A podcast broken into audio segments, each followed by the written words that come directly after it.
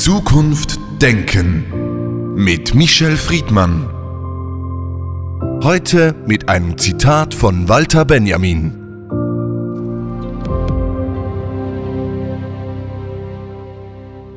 Das Warten ist gewissermaßen die ausgefütterte Innenseite der Langeweile. Michel Friedmann, wir kennen das fast alle. Wir sitzen da, haben nichts zu tun, es ist irgendwie langweilig, dann werden wir nervös.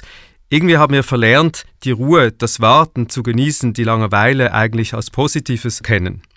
Also ich äh, habe in Ihrer Geschichtserzählung einen anderen Eindruck ich habe nichts zu tun, führt bei mir nicht, wie Sie es beschrieben haben, automatisch zur Langeweile. Denn was heißt, ich habe nichts zu tun? Meinen Sie damit Handlungen, Begegnungen, Gespräche? Auch wenn ich das alles nicht habe, ich nehme wieder Ihren Bild, ich habe nichts zu tun, entwickelt sich im Alleine sein, was auch immer sich entwickelt und das würde ich a priori nicht als Langeweile bezeichnen. Also müsste ich jetzt die Frage zurückspiegeln, was ist für Sie Langeweile? Worüber reden wir? Wir reden zum Beispiel, wenn wir über Philosophie sprechen, in der Existenzialphilosophie über einen Grundzustand des Menschen. Heidegger beschreibt das, Camus beschreibt das im Sisyphus, die Langeweile als Ur- und Grundzustand des Menschen, der letztlich Antrieb sein soll für alles andere. Zum Beispiel über diese Langeweile. Ich kann damit gut umgehen. Ich kann damit sehr gut umgehen. Ich bin auch Existenzialist. Wie Sie wissen, bin ich in Paris geboren. Meine ersten philosophischen Erfahrungen waren Sartre, Camus, Beauvoir. Ich kann sehr gut damit leben, dass man feststellen muss, der Mensch wird geboren, soll überleben, aber darüber hinaus gibt es eigentlich erstmal nichts. Und von da ab konstruieren wir unsere Welten. Wir konstruieren Beschäftigungen. Wir suchen nach Hobbys. Wir hoffen, dass unser Beruf uns erfüllt erfüllen wird. Wir hoffen, dass Menschen, die wir treffen, uns inspirieren, hoffentlich nicht langweilen. Auf jeden Fall sind all diese Konstruktionen so äh, stabil und instabil, wie wir sie jeweils zum jeweiligen Zeitpunkt auch unseres Lebens brauchen. Das Entscheidende aber ist, dass selbst wenn nichts passiert, passiert etwas. Und die Langeweile, man könnte auch sagen die Muße, man könnte auch sagen einfach auf das Wasser schauen oder in den Wald hineingehen oder auch auf dem Bett liegen, ändert nichts daran, dass unser Gehirn weiter arbeitet, weiter Bilder entwirft und dass auch, wenn junge Leute die Langeweile vielleicht ersetzen würden durch das Wort chillen, in uns Prozesse stattfinden, die nicht langweilig sein müssen. Diese Ambivalenzen bei der Langeweile hat Siegfried Krakauer in einem Zitat festgehalten. Menschen, die heute überhaupt noch Zeit zur Langeweile haben und sich doch nicht langweilen, sind gewiss genauso langweilig wie die anderen, die zur Langeweile nicht kommen.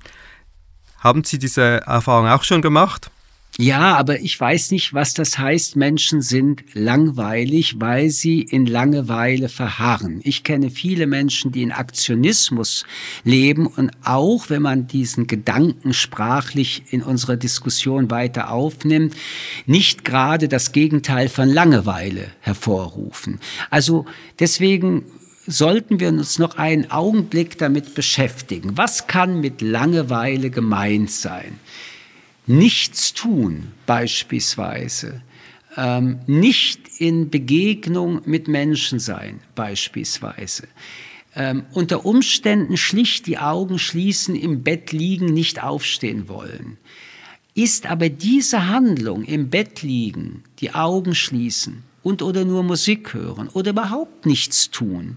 Ist das etwas, was man als langweilig empfinden muss? Also ist diese Beschreibungsform von Langeweile deswegen langweilig? Ich glaube, dass man hier sehr differenziert nachdenken muss. Ich kenne Menschen, die, wenn sie nicht in Aktionismus sind, Angst vor der Stille haben. Ich kenne Menschen, die mit der Stille sehr glückliche Gefühle entwickeln.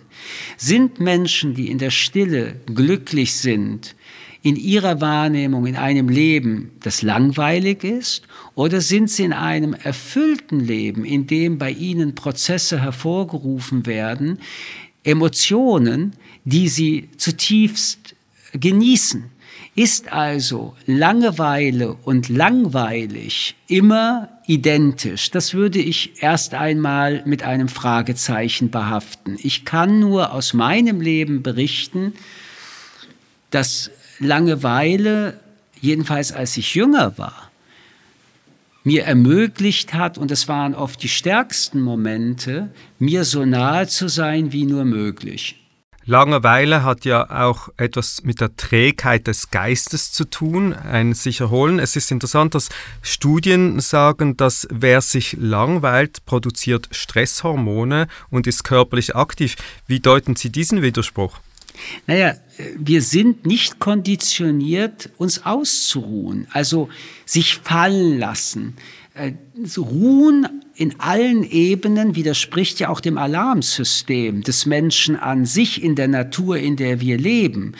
Langeweile würde bedeuten, wenn man es maximal zu Ende denkt, das Herunterfahren aller Affekte, Emotionen. Man müsste auch den Kopf also das Kognitive für einen Augenblick abschließen, das ist natürlich nur theoretisch möglich, weil das System arbeitet 24 Stunden, sieben Tage. Auch wenn wir schlafen, langweilen wir uns nicht, sondern die Hirnaktivitäten laufen weiter, verlangsamt in anderen Ebenen, aber sie laufen weiter. Auch unsere Alarmreflexe, all das läuft immer weiter.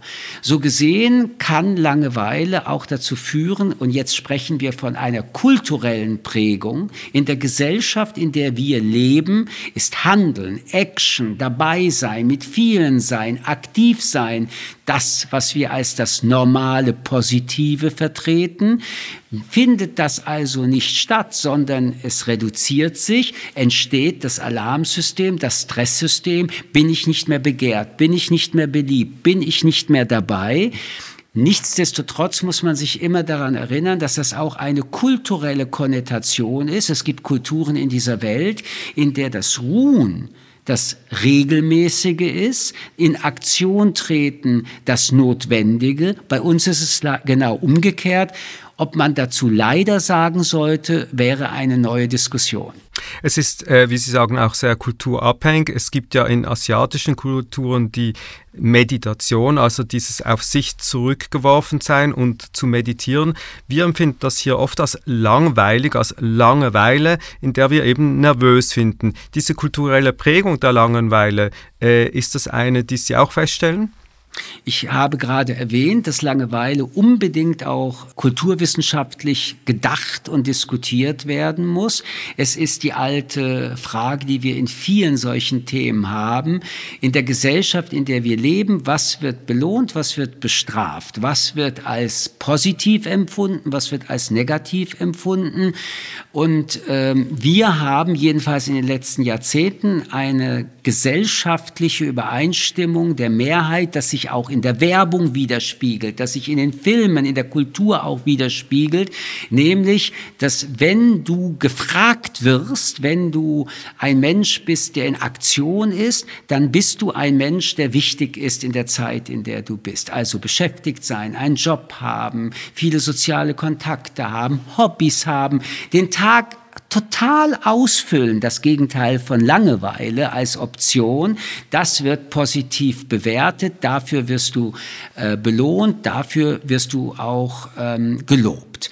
Wenn man in einer solchen Phase lebt, dann ist es schwer, das Gegenmodell wie Meditation äh, ähm, in den Alltag äh, zu transferieren. Wir kennen dann oft auch äh, Häme Bemerkungen wie äh, der Typ ist esoterisch geworden, äh, macht Yoga, glaubt an Om und solche Dinge.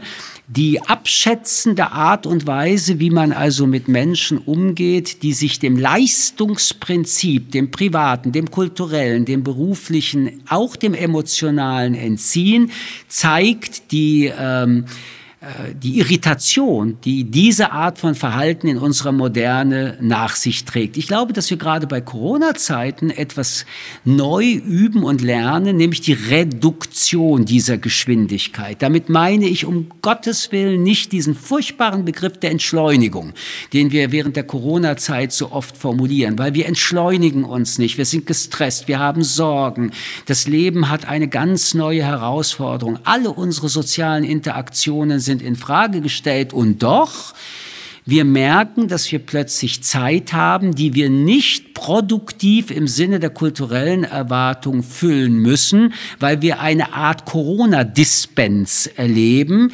das schafft Freiräume. Die einen verbringen das mit Streamingdiensten und sind wieder gestresst, aber andere legen sich einfach auf diese Couch und vielleicht dösen sie ein, vielleicht schauen sie auf die Decke, aber da es ja sozial erlaubt ist, weil Corona nicht mehr ermöglicht, das zu tun, wozu sie eigentlich erzogen sind, nämlich rauszugehen, aktiv zu sein, entstehen Erfahrungen, dass man auch, wenn man in so einem Zustand ist, unter Umständen aufsteht, bereicherter als früher, wenn man nur rumgeirrt ist. Michel Friedmann, vielen Dank für das Gespräch. Ich danke Ihnen. Zukunft Denken mit Michel Friedmann. Ein Podcast des jüdischen Wochenmagazins Tachles.